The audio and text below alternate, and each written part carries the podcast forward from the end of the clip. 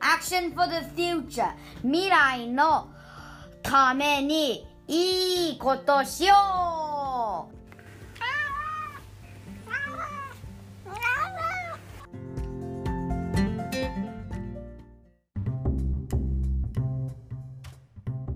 こんにちは、えー今日は、えーキムチショップあげおさんに伺ってます。こんにちは。よろしくお願いします。こんにちは。よろしくお願いします。はい。それでは早速ですが、えーキムチショップあげおさん、えー、キミさんはい。キミさんと呼んでいいですか？はい。キミさんでお願いします。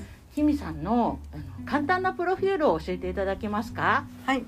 私は上尾で生まれ、上尾で育ち、ど出たことないんですよ。本当に上尾から。あそうなんですか？そうなんです。一回結婚した時ちょっと埼玉市には住みましたけど、もう地元です。もう地元が一番大好きです。えっとこちらは東口なんですが東口側ですか大体そうです。おお本当にジモピーなんですジモピねーです。おはーえーっとキムチ屋さんって結構あの専門的ですよね私あのなんだっけキムチキムチっていうか韓国ブームが始まった時にドラマとかは興味なかったんですけどちょこちょこ出てくるあのキムチが食べたくって専門店なんてこんな揚げようなんかないよなって思ってたら友達がフェイスブックで上げててあるじゃんと思って嬉しくってあの来たのが初めあのキムチさんのお店を知ったきっかけなんですけどそもそもキムチショップを始めるっていうかキムチ屋さんを始めるきっかけって何ですか？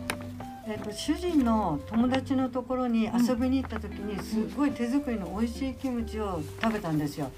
今まで食べたことないっていう風な感じの美味しいキムチでした。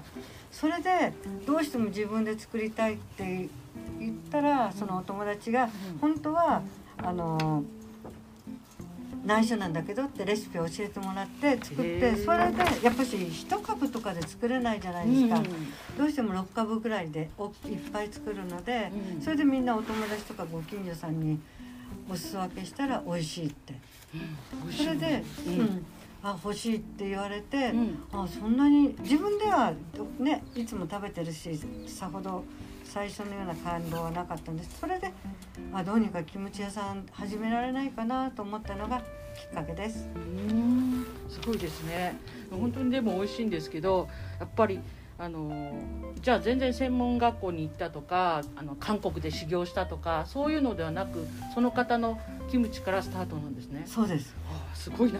だから美味しかったんですよ。うん。でっていうか自分の口に合ったっていうのが一番だったのかな、それまでキムチスーパーで買って食べてましたけど、そんなに美味しいって感じなかったです。でも本当に美味しかったんですよ。やっぱし美味しいって思って自分で作りたいって思ったのがやっぱしなんていうのかな原動力っていうか、それだと思います、ね。美味しいはだ大事ですよね、でお店始めるにうも、ん。私は昔はクッキーとかはうん。家庭の、なんてキッチンで作って販売できたんですけどキムチはダメだったんで、うん。そこからが大変でした。保健所に聞いたりいろいろ調べたりしてで別棟がなくちゃいけないとかその建物の中の基準とかも、結構それが大変だったんですけどやっぱし夢ってうん。言ってれば叶います。大事ですね。大事です。口にすることが大事です。ああ大事ですよね、ううん。だってこんな立派なあの別棟でキムチショップが、ね、完成してて。あでも今のちょっと元気に出出る言葉ですね。あの口に出していけば、ね、叶うっていうのは大事でですよね。絶対口に出さなきゃダメですよね。うん。紙に書いといても私はいいと思いますけど私はやりたいとか出したいとか、うん。そうすると友達がうん。自分が心が折れた時に、うん。大丈夫だよってもう少し頑張ってみようっていう励ましもありうん。今に至ってます。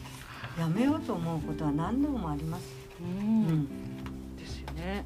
えで早速今ちょっとお話かぶっちゃうかもしれないけどやっぱり一般の全然あの関係ない人たちも買いに来るっていう状況になるためにいろいろ試行錯誤をされたと思うんですけどその中のお話いくつか教わってもいいですか、はい。あの私は初めちょっとあのからあの唐辛子の話とかをちょっと伺ったんですがその辺の話とかも聞いていいですか、はい最初庭に唐辛子を植えたんです。韓国産の唐辛子の種を買って。うん。でもやっぱし土壌土がダメで、なんていうの日本の唐辛子って辛いじゃん辛いだけ一味すっうんきりする辛さなんですよね、うん。それで結局作れないって分かりで調べたらやっぱし土壌が大事なんですよね。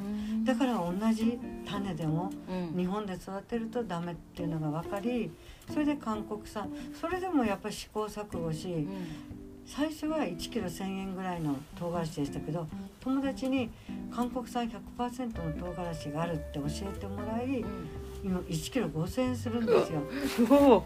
だけどうん。美味しい。あ1,000円の唐辛子と5,000円の唐辛子で他のものは全て同じでも出来上がった味は全然違う。ーうんこだわりすぎました。ですね。あのやっぱりコストかかりますもんね。かかる。私も結構余計なこと言ってね。あの有機栽培とかそういうののねあれたどんどん高くなっちゃいますもんね。高くなるんですよねうん。で前揚げの西口に七つ森さん教えていただいたりとか、本当あの頃が一番手に入りやすいしで白菜も九州の方から仕入れることもでき、冬の間だけは有機野菜っていうのでやってやっぱりどうしても値段高くなると、でなんていうのお店をやっていくには採算が取れないと無理なので、うん。お野菜はもう仕入れて、うん。もうなんていうんですか買ってもらえるぐらいな金額っていうんですか、うんうんうん。それで今はやってます。うん。大変だったんですね。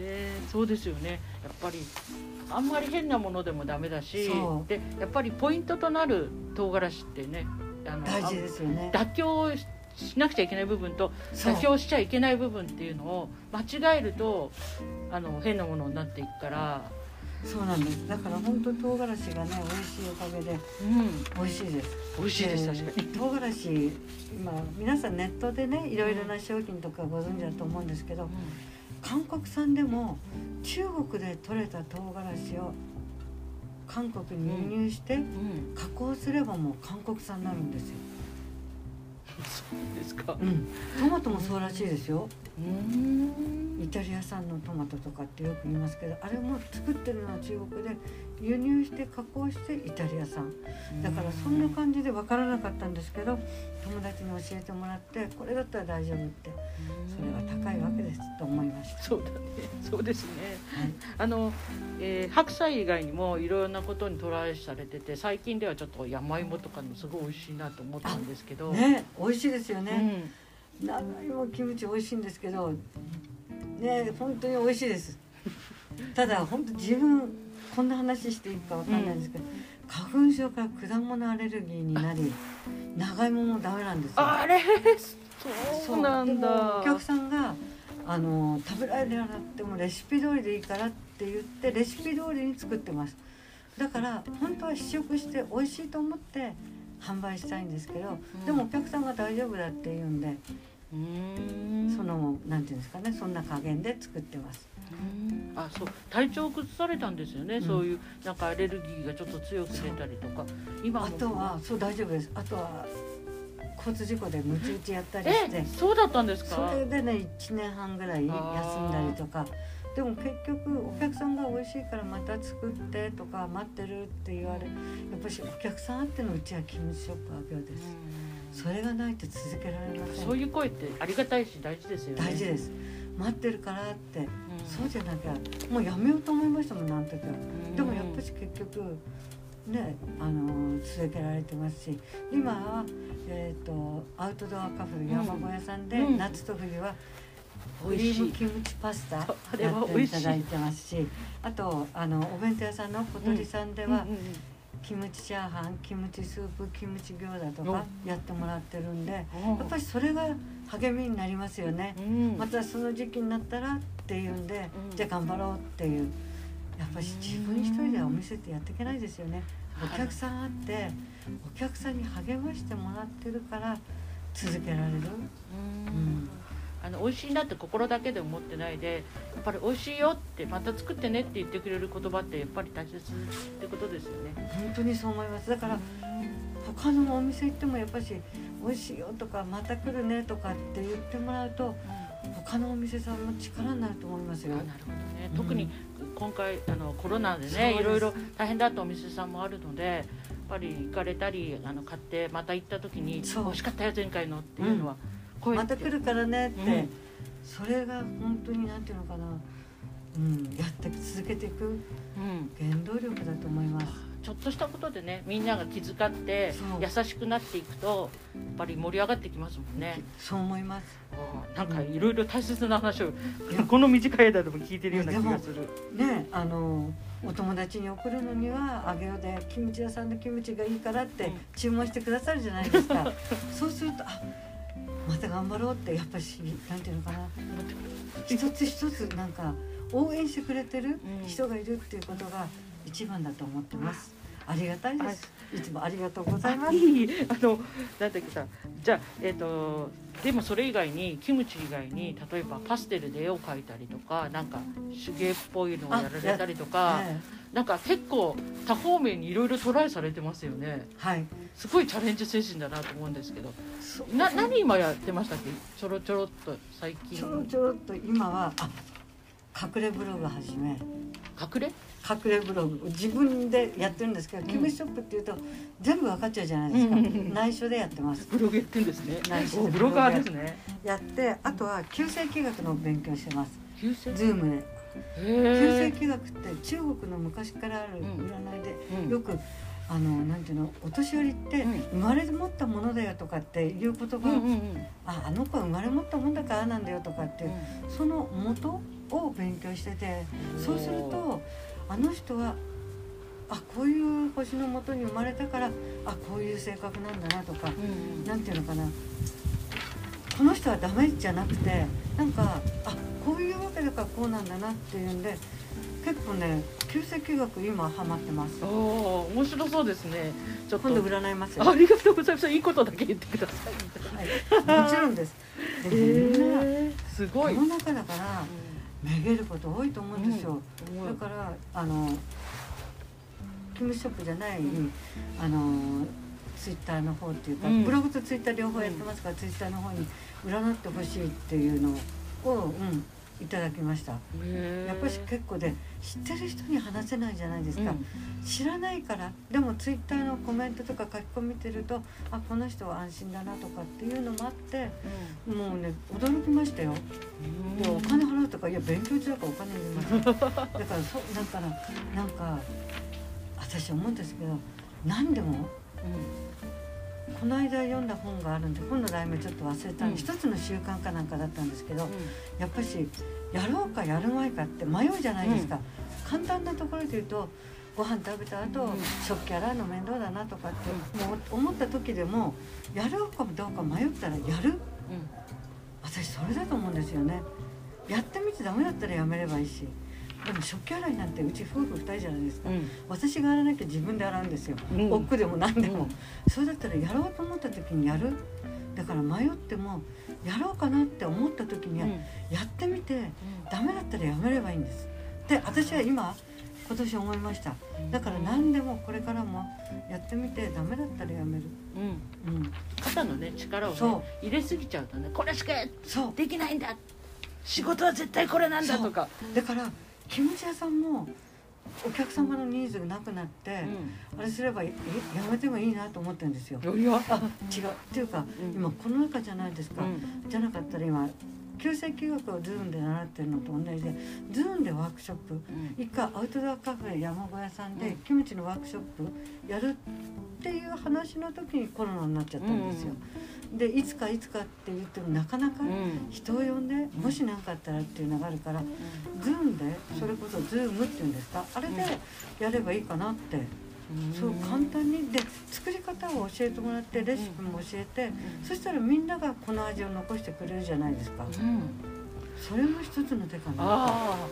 なるほどね、うん。そうだよね。なくしてほしくないしね。でもしもしくはあのねキムさんみたいにじゃあこのキムさんの継承して私キムチショップ続けてああげるみたいな人も出てくるかもしれないし、それってねありがたいことだと思う、あうん。とえっ、と上尾の東高校って前あったんですけどそれが地域修了者センターかなんかになったんですけど、そこの中学部の子どもたちが白菜作っててその白菜でキムワークショップやりたいって言われ、うん。でもコロナ禍なんでうん。タレを渡して白菜は向こうで生徒さんにこういうふうにするんだよっていうのを先生に教えてでワークショップで作ってもらいでまた今度は白菜だけじゃなくキムチに使ううん。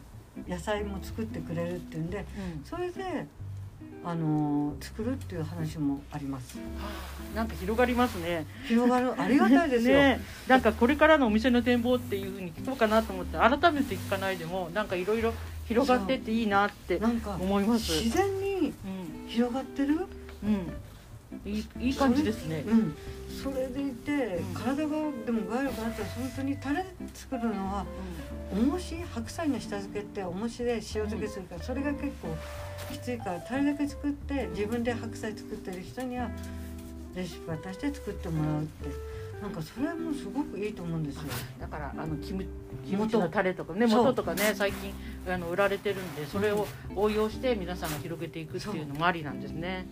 あうん。これでもう一つ聞きたかったんですけど、あの年齢的に私たちの世代あたりからあの SNS とかそういうパソコンがリアルの時じゃなかったじゃないですかはい。若い世代じゃなくて、でもいろいろやられててそれそれもやっぱりいろいろ興味探求心自分で持って。ただねこればっかしはそれこそ旧世紀学の中の九死火星っていう、う私は星なんですけど、うん。もう好奇心旺盛なんですよ。だだから、あれもやりたいこれもやりたい。っうん。